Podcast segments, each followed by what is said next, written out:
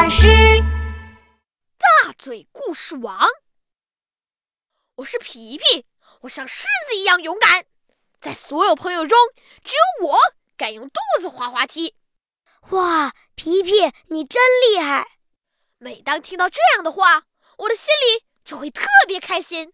我喜欢这种被大家崇拜和关注的感觉。今天班上来了一位新同学，大家都对他很好奇。哎哎，我听说你的爸爸是个开飞机的飞行员，好酷啊！你爸爸一定去过很多地方吧？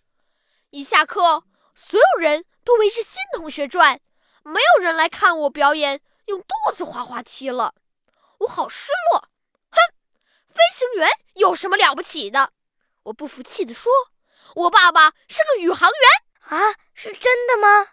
企鹅小福听到了，惊讶地问我：“皮皮，你爸爸真的是宇航员吗？是真的吗？真的啊！”所有的同学都停下来看着我。那当然了，我自豪地说：“他经常乘坐火箭去月球和火星，甚至还去过更远的星球呢。”我说话的时候，大家都围了过来，这让我很开心。于是我继续说。上次我爸爸还遇到一群外星人，并且还邀请他们来我家做客了呢。哇，皮皮，外星人长什么样啊？是不是头顶上都长的天线？小福崇拜地看着我。嗯，差不多吧。不过外星人是没有嘴巴的，他们根本就不需要吃东西。我得意地说。那他们是怎么说话的呀？外星人的后脑勺上有一个大喇叭，声音就是从那里传出来的。我还教他们唱歌了呢。不过外星人唱歌一点儿也不好听。好棒啊！你教外星人唱歌，真是太酷了！大家都羡慕地看着我。放学的时候，爸爸到学校来接我。他来的真不是时候。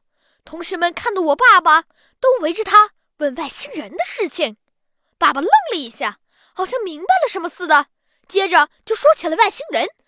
天哪，爸爸说的比我还夸张，连我都听得入迷了。最后，爸爸认真的说：“不过，我不是一个真正的宇航员，这些火箭、外星人都是我们家里的玩具。”咦，皮皮，外星人的故事都是你编出来的吗？小福惊讶地说：“嗯。”我红着脸，不知道该说什么。他们会怎么看我呢？会不会再也不愿意和我玩了呀？我的脸上火辣辣的，那种感觉比不被关注时还要难受。皮皮，你的想象力好丰富啊，简直就是一个故事大王。还有，呃，小福拉着我的衣袖说。周末的时候，我可以去你家玩宇宙飞船和外星人玩具吗？我想和你一起编外星人的故事。当然可以了，我开心的回答。回家的路上，爸爸问我为什么要这样做。